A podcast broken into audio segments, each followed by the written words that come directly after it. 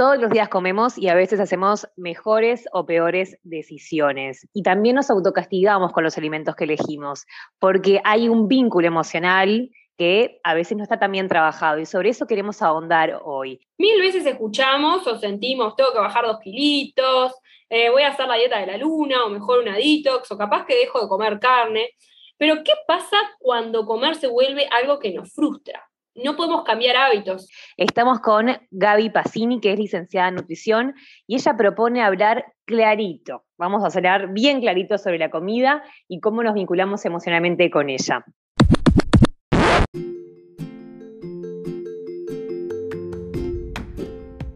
Buscas cambiar la pisada y nosotras te conectamos con grandes motivadores para que puedas lograrlo y conquistar tu mundo. Está bien si te tiraste las cartas, te psicoanalizaste, arrancaste yoga, una dieta o si te fuiste de viaje a algún lugar para encontrarte con vos mismo. Habla de que estás buscando ese cambio. Pero te proponemos que dejes de improvisar y te sumerjas en un mundo de nuevas ideas, de la mano de los mejores, en medio de una charla entre amigas. Anota, aplica y cambia la pisada con nosotras. Hola Gaby, ¿cómo estás? Hola, ¿cómo andan? Muchas gracias por, este espacio. La verdad que estoy súper contenta de, poder eh, estar acá cambiando la pisada, que yo muchas veces le llamo también cambiar el sentido, que es de lo que me gustaría hablar hoy con ustedes. Súper, genial. ¿Cómo es el vínculo? Bueno. ¿Qué, ¿Qué, relación tenemos entre la comida y las emociones? Porque es que a veces cuando nos sentimos, por ejemplo, angustiados, que es la sensación que más me surge, podemos llegar a, a tener así como la heladera vaciada, podemos llegar a saquear la heladera. Bien, bien. Bueno, primero partiendo desde el punto de vista de el pasado, ¿no? Si nosotros vamos al pasado, ¿no? Partimos de ahí, ¿no? Como ponemos la mirada ahí, ¿cuál fue nuestra relación con la comida y de dónde parte ese sistema de recompensa que buscamos muchas veces cuando asociamos una emoción con determinada comida? Muchas veces esto viene de la infancia y lo traemos al presente. Premiarse con comida, eh, buscar sentir bienestar y satisfacción con esta comida puntual o qué recuerdos nos trae ese tipo de alimentos que elegimos, ya sea en emociones bajón o emociones un para arriba. Pero la típica es, por ejemplo, cuando un niño se cae o lo que sea, para que deje de llorar, tomá, no quieres comerte una cosita dulce, lo que sea. Conmigo lo super hacían eso y tengo re asociado, me doy cuenta, el tema de estoy angustiado, me como un chocolate. Exactamente. Hay otro ejemplo clarísimo que es el después de ir al médico. Voy al médico, es un momento que no todos pasamos bien, y bueno, después del médico me hago como un premio y me compro un chocolate, un helado. Bueno, Muchas veces eso se traslada al presente. esos sistemas que nosotros creamos en la infancia, muchas veces se traslada al presente de la vida adulta y es algo completamente normal, porque en las emociones actúan un montón de hormonas que disparan eh, determinadas señales que nos llevan a ese tipo de conducta, a ese tipo de elección de alimentos. ¿Por qué elegimos algo dulce? ¿Por qué elegimos algo eh, cremoso, eh, con capaz que con, grasa, ¿no? Que capaz que habitualmente no elegimos ese tipo de alimentos, pero ante determinada emoción nos lleva a eso. Muchas veces esto, además de ser normal y, es esperable y no, no tiene que ser visto como algo patológico, aunque a veces pueden haber determinados problemas que tienen que ver con otra cosa y que la persona lo abordará desde otro lugar, eh, habla mucho también de cómo canalizamos esa emoción y de una inteligencia emocional que, bueno, que tenemos que empezar a ver qué es lo que nos pasa, cómo nos sentimos. En esto de, de ir siempre con reglas muy rígidas en la alimentación y de dieta en dieta, no nos permitimos escuchar nuestro cuerpo ni escuchar nuestras señales. Y es un poco lo que yo como profesional intento transmitir. Hablar de una alimentación mucho más flexible que además de priorizar y, atender, obviamente, las necesidades fisiológicas de cada persona, busque también eh, estar presente, bueno, en las emociones, en ese bienestar, en cómo se siente la persona, ¿no? Eh, en muchos factores que creo que van, yo siempre tengo una frase que, que es, la alimentación va más allá de la nutrición. Entonces, en esto, ¿no? Que ustedes me preguntaban. La alimentación emocional y lo que nos lleva a elegir determinados alimentos habla mucho de, bueno, de, cómo fue nuestro vínculo con la comida en, nuestra infancia, en nuestra adolescencia, y cómo es ahora y cómo la estamos encarando ahora. Entonces yo creo que hay que, como ustedes bien dicen y me encanta su nombre, cambiar la pisada y bueno, rever cuáles son estos factores que están afectando mis decisiones y mi conducta alimentaria. Sí, vos sabés que cuando te escuchaba pensaba un poco en eso de, de la rigidez y lo que uno trae, a veces también este, está un poco de la mano de la culpa, ¿no? De, por ejemplo, tal cosa está mal comerla porque no sé qué, entonces vas una vez a McDonald's a comerte un combo y ya decís, ah, ¿por qué me lo comí? No tendría ¿no? Exactamente, exactamente. Ahí como eso, como la culpa muy ligada a una cultura de dieta que, que bueno, que hoy en día muchos profesionales están tratando de derribar un montón de mitos que son parte de esta cultura de dieta que se aleja completamente de lo que nosotros buscamos, que es, bueno, hábitos saludables. O sea, cuando nosotros buscamos mantener hábitos saludables o incluir hábitos saludables en nuestro día a día, tiene que estar completamente alejado de esta cultura de dieta. Y muchas veces se, asocia el, el hecho de, bueno, necesito bajar de peso, tengo que cambiar hábitos. No, tengo que cambiar hábitos para mejorar mi salud, más allá de mi, de mi peso, porque eso también es visto que genera culpa, porque uno dice, ay, voy a comer a McDonald's, seguro capaz que engordé, o esto engorda, o esto no engorda, o sea, como que estamos continuamente eh, sintiéndonos culpables por decisiones que obviamente son completamente normales, naturales, esperables en el ser humano, y que muchas veces, hablando, volviendo al tema anterior de la alimentación emocional, que obviamente es toda una cadena, eh, si yo tengo mucha eh, ansiedad por la comida, bueno, puede también tener que ver con una restricción que yo me hice. Si yo me estoy prohibiendo comer chocolate por dos semanas, en esto que hablábamos de también de las reglas rígidas de la alimentación, si yo estoy súper rígida y digo, no puedo comer tal alimento por dos semanas porque es malo, porque engorda, por lo que sea, probablemente después tenga muchas ganas de comer ese chocolate, muchas ganas de comer ese alimento, porque el cerebro no entiende de esta restricción. Entonces, cuando nosotros hablamos... Que digas esto porque realmente, mira, espero que mi hermana escuche este episodio, porque es algo que le repito constantemente. No dejes las harinas. Voy a dejar las harinas un mes. ¿Pero por qué haces eso? No. ¿Qué manera de castigarte? No, no.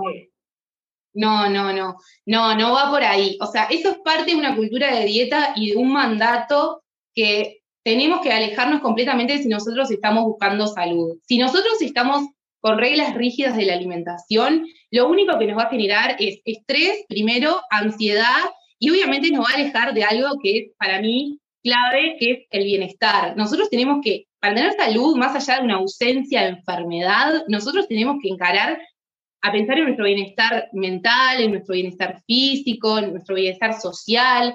Eh, esto que vos decís, ¿no? Dejar las harinas típico de cultura de dieta, si vas a un cumpleaños no puedes comer torta, no puedes comer pizza, no puedes comer esto, o sea, la gente va con su vianda para todos lados eh, y no se incluye en la alimentación social eh, con una conciencia, ¿no? Entonces, para mí, si hablamos de esto, de, alimentación emocional, de tener un buen vínculo con la, con la alimentación, eh, de tener bueno, buenos hábitos, tenemos que salir de la alimentación rígida y empezar con una alimentación más flexible y obviamente individualizada. Gaby, vos hablas mucho de la transformación. Eh, ¿A qué te referís? ¿Cuál es el, proceso? Porque si le vamos a decir no más a, las dietas, le hacemos la cruz a las dietas que, que, por todo esto que explicabas, pero que en algún punto yo me las imagino también con un marco sobre el cual la persona moverse, esta transformación, ¿qué pautas le da a la persona? Porque también eh, quien, quien, quiere arrancar ese proceso necesita como, como una, unos andariveles por los cuales poder ir navegando, ¿no? Sí, bien. El proceso de transformación tiene que ver con cambiar el paradigma con empezar a, centrarnos en, lo que es la salud. Eh, siempre, esto como decía, ¿no? La cultura de dieta siempre asocia a la delgadez o a determinado cuerpo con salud, ¿no? Y no asocia, bueno, sí tengo que incorporar más frutas y más verduras, ese es un cambio de hábitos, o sea, como que el proceso viene por el cambio de hábitos que yo voy a sostener, ¿no? Como el proceso de transformación ¿qué cambios de hábitos yo quiero sostener para ganar salud independientemente de mi peso? en la transformación va por salir del pesocentrismo de una dieta y empezar como a mentalizarnos en, bueno, esto me promueve la salud, esto es un, factor protector de la salud. Eh, entonces, ese cambio de transformación, ese, proceso de transformación es muy individual de cada persona y cada uno va a tener como un factor disparador distinto. Yo, por ejemplo, en particular, cuando, cuando inicié un proceso de transformación personal, que después lo llevé a la profesión, empecé por cuestionarme estereotipos de belleza. ¿Qué nos están mostrando? Eh, o sea, ¿qué, ¿qué, es lo que nosotros, o sea, como personas, ya sea hombres y mujeres, cuál es el ideal de cuerpo alcanzar eh, y qué es lo que hacemos en el camino para lograrlo? O sea, en el camino perdemos mucha salud para lograr lo que el tipo de cuerpo que nos están mostrando como válido, como exitoso y como saludable. Entonces, el cambio de transformación, o sea, el proceso de transformación tiene que ver con esto, con empezar a priorizar realmente nuestra salud. Em, y bueno, este, hay varios estudios que muestran esto, eh, este, este, cambio de paradigma en cuanto a hábitos. Eh, hábitos incluir más frutas y más verduras, el ejercicio, que no tiene que ver con un ejercicio súper intenso y, excesivo, sino que, bueno, tres veces por semana, alguna sesión de actividad física, eh, bueno, obviamente evitar lo que es el exceso de alcohol, el tabaquismo, esos son como bastante, cuatro factores que, influyen positivamente en la salud y que sostenido en el, en el tiempo, independientemente del peso que se tenga y del tamaño corporal que se tenga, tiene grandes beneficios. Em, y otra de las cosas que quería marcar este, con esto de la cultura de dieta y hablando de la actividad física, que, es algo bastante frecuente en algunos consultantes, la relación, más allá del vínculo con, obviamente con los alimentos, la relación que tenemos con el ejercicio. ¿Cuál es nuestro vínculo con el, ¿Para qué hacemos ejercicio? Siempre vinculado a eh, el ejercicio a la pérdida de peso y no como un factor protector de la salud, independientemente del el tamaño y, de cuerpo que tengamos. Entonces, eso también me parece como importante este, marcarlo, que, hay distintos factores. Sí. Eso que decís del ejercicio, eh, me, está me estoy redescubriendo en esta etapa con algo que está, está bueno. Yo, la verdad que practiqué desde que tengo memoria, actividad física sea una opción, una alternativa u otro, y de hecho llegué a estudiar eso. Hace mucho tiempo hice la licenciatura, no la, la, tecnicatura en fitness. Y hoy en día me pasa que estoy en un grupo y en un grupo de, corredores. Yo no corro todavía, pero esta es la energía que se va generando y el objetivo para el que se trabaja, que hay como, como puesto en una semillita de otro objetivo, además de ir a mover el cuerpo y a entrenar. Hay una cosa de, como de comunión, de, de, aceptar el propósito del otro, que también capaz que me faltaba cuando yo siempre hice como más que nada prácticas individuales. Entonces este, en, lo, en, lo, colectivo estoy descubriendo que está muy bueno y surgen otras cuestiones, y ahí eso que decías me hizo acordar, asociadas a voy y cumplo con uno o dos días de actividad física. Y está genial. Exacto. sí, tal cual. Como también esto de, para mí, eh, un poco eh, el, proceso de transformación es también cuestionarnos nuestros vínculos con todos los factores que hacen a nuestra salud, desde la actividad física, desde cómo es nuestra alimentación, eh, y también el consumo eh, de, bueno, qué estamos consumiendo en redes sociales, en medio de comunicación, que esto también impactan en nuestra salud. Son, muchos, son múltiples, múltiples factores que hacen a nuestra salud y que también hacen este, que, nosotros logremos cambiar hábitos y sostenerlos en el tiempo. Si no estamos como medio un piloto automático, siempre le digo a, muchas personas que, llegan a la consulta, le digo, cuestionate lo que yo te propongo, porque si uno está siempre eh, haciendo lo que le dicen, y bueno, ¿y por qué tengo que comer cinco frutas al día? ¿Por qué tengo que comer tanta verdura? Pues pregúntame por qué. O sea, como que la sabiduría de la nutrición también nos lleva a empoderarnos y a tomar distintas decisiones en distintos momentos de nuestra vida. Capaz que los hábitos que yo hoy, estoy sosteniendo, yo fui mamá hace muy poquito, y, y, antes entrenaba un montón, hacía mucha actividad física, me encanta, de hecho comencé la licenciatura en educación física y por distintas razones de tiempo, de cansancio, de pocas horas de sueño, o muchos factores me llevaron a que no, no estoy realizando la actividad física que hacía antes. Y eso me lo permito porque es un momento de mi vida. Quizás en un tiempo más adelante retome otros hábitos que antes tenía o capaz que no, pero también permitirnos que no, no, no hay una transformación eh, como destino final. La transformación es constante, eh, no, no, no, es, siempre va, va a irse adaptando a los distintos momentos de la vida. ¿Qué le decís a las personas que llegan a tu consulta después de haber pasado por un millón de dietas y, no lograr los resultados que quieren, que se miran al espejo y no están conformes, que por salud, por peso o por lo que sea, terminan ahí contigo y, vienen de fracaso tras fracaso? Ah, sí, falado. Este, bueno, mira, de hecho, desde mi enfoque, eh, la mayoría se sorprenden por, por lo distinto que puede llegar a ser el tema también está en cómo lo tome la persona. A veces eh, está, la evidencia actual, primero voy a partir de la evidencia y después voy a hablar como de, la consulta para como tener una base de sostén, ¿no? La evidencia muestra que las dietas únicamente funcionan a corto plazo, que no, ninguna, ningún tipo de dieta eh, tiene beneficios para la salud a largo plazo. Y otra de las cosas que eh, se demostró es que a lo largo de los dos a cuatro años más o menos, la persona logra, vuelve a su peso inicial, como que vuelve o hasta aumenta más de su peso inicial antes de la dieta. Entonces, estos cambios de peso, ¿no? De que yo subo a una dieta bajo, subo bajo, afectan enormemente a la salud, enormemente. Eh, es, para el cuerpo es, es una bomba que hayan cambios, subidas y bajadas de peso constante, obviamente a nivel metabólico. Eso lo marca la evidencia. Entonces, si hubiera una dieta que funcionara, yo creo que no habrían tantas dietas, ¿no? Eso también como punto de partida. Y en, y en un mundo eh, gordofóbico como en el que vivimos, creo que no habrían tampoco personas eh, gordas, este, porque ninguna que en, este mundo que, en el que vivimos, todas quisieran ser delgadas. Entonces, es, eh, funcionaría una dieta no habrían tantas.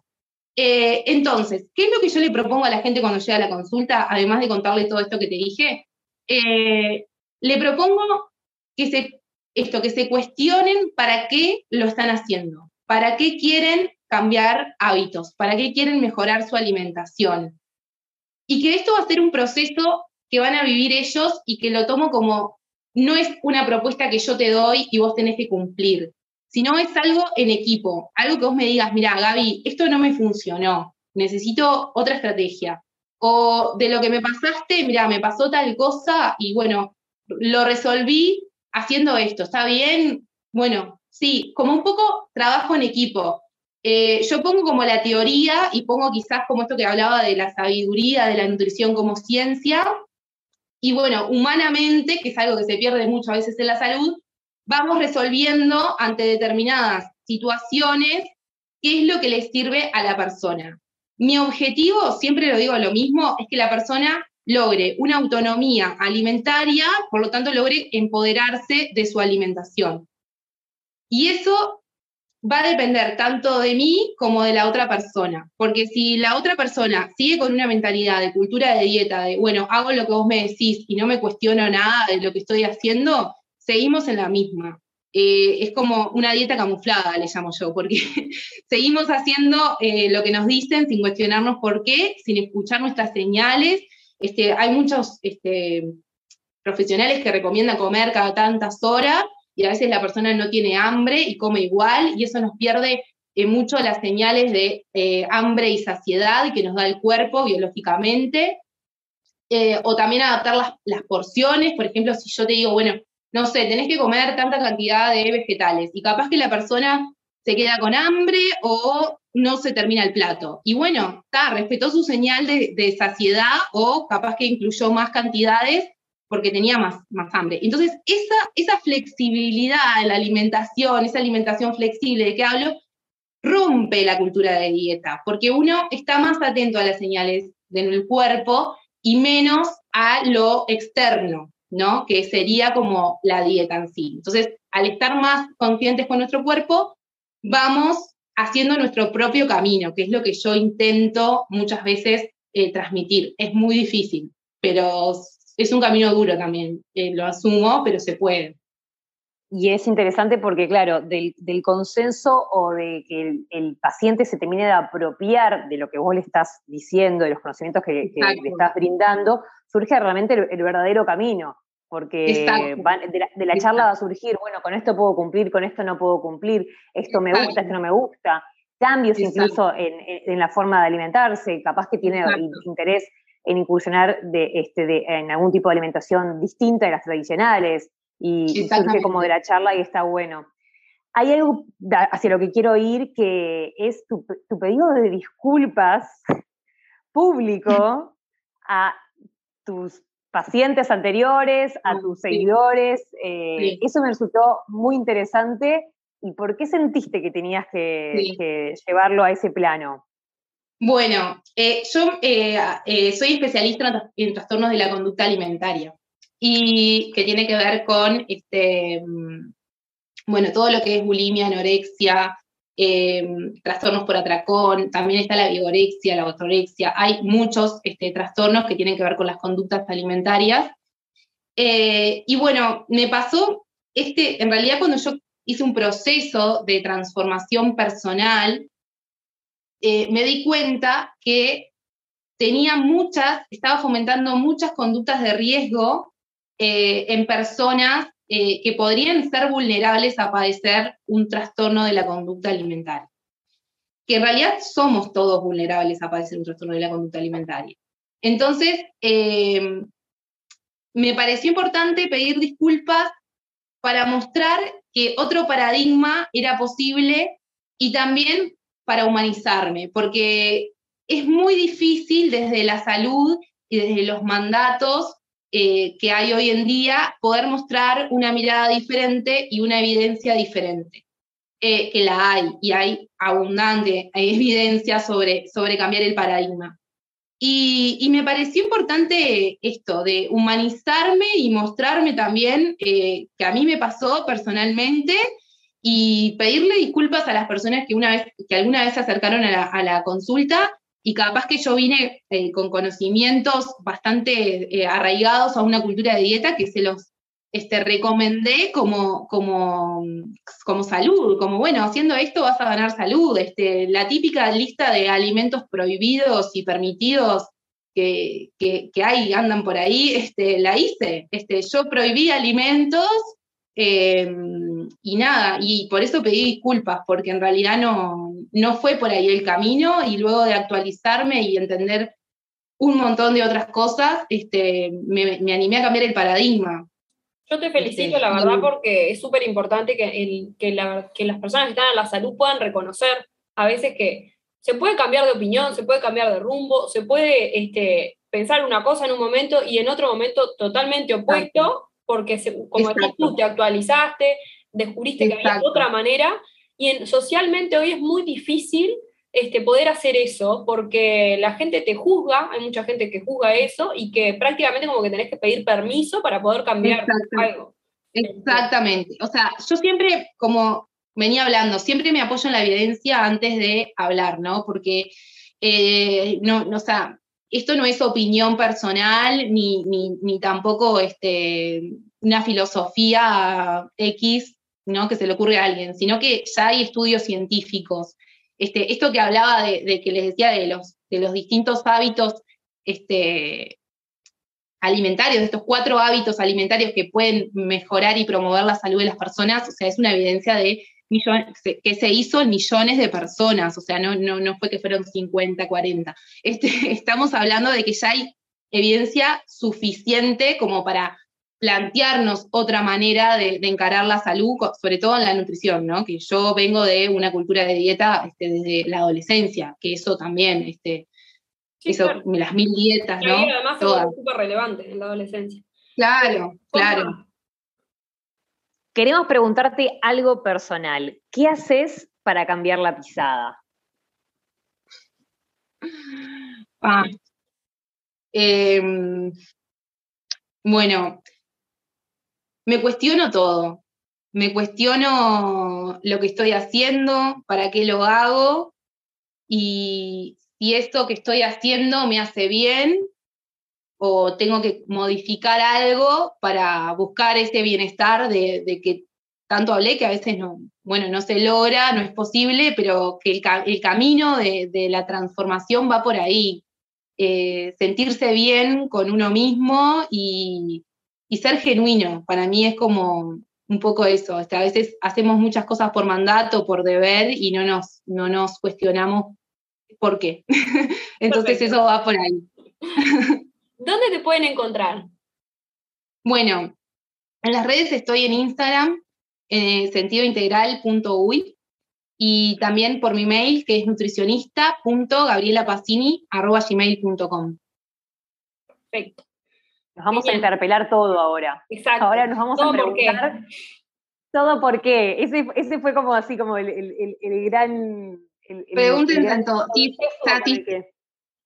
Sí, y hay que escuchar, aparte, hay que escuchar esa vocecita. A veces que el tema, para mí fundamental, es que hay que darse tiempo para escucharse a uno mismo. Hay que realmente tomarse el tiempo, porque a veces en la vorágine del día a día uno no para ni dos minutos para decir, ¿tengo hambre o no tengo hambre? ¿Me traje el almuerzo? ¿Son las 12? ¿Tengo que comer ahora? O realmente, a ver. Exactamente. ¿no? Estamos como en piloto automático todo el día y, eh, o sea, la sabiduría real está en, uno mismo, o sea, cada uno es el, tiene, conocimiento y el poder de su cuerpo y más que nadie, entonces bueno, va por ahí el camino, no, no, no, no hay otra forma. Nadie te va a venir y esa a transformación, bien. Y esa transformación que es posible y que, y que todavía está ahí, al alcance, con, bajo la posibilidad de que, de que alguien que quiera lograrla y alcanzarla arranque como este, este camino nuevo y la persiga. Quedó como también abierta esa chance y la palabra transformación, interpelación y transformación, así como las dos sí. palabritas y por suerte hay, resalto. Sí, quiero aclarar otra cosa que, por suerte hay más profesionales de la salud de, distintas áreas eh, que están dispuestos a formar equipos interdisciplinarios desde esta mirada, desde este cambio. Entonces eso ayuda un montón. Es como que uno a veces toma la decisión del cambio, del proceso de transformación pero necesita ayuda profesional. Entonces, también este contar con los profesionales adecuados de manera interdisciplinaria está bueno también. Exacto. Muy lindo. Está muy ligado, me parece a mí, en lo personal, a la salud mental. Sí, sí, sí, sí, sí. Es que no hay salud sin salud mental. ¿Verdad? sí, es, todo, todo, integrado, todo muy todo integrado. Gracias, Gaby. No, por favor, gracias a ustedes. con nosotros, por permitirnos conocerte y por ayudarnos a, interpelarnos. Sí, bueno, cuestiones de todo. Gracias, un abrazo, estamos en contacto. Si te gustó este episodio, compartilo, así podemos llegar a más personas. Es muy importante que pongas seguir en Spotify y también en nuestra cuenta de Instagram, arroba cambia la pisada.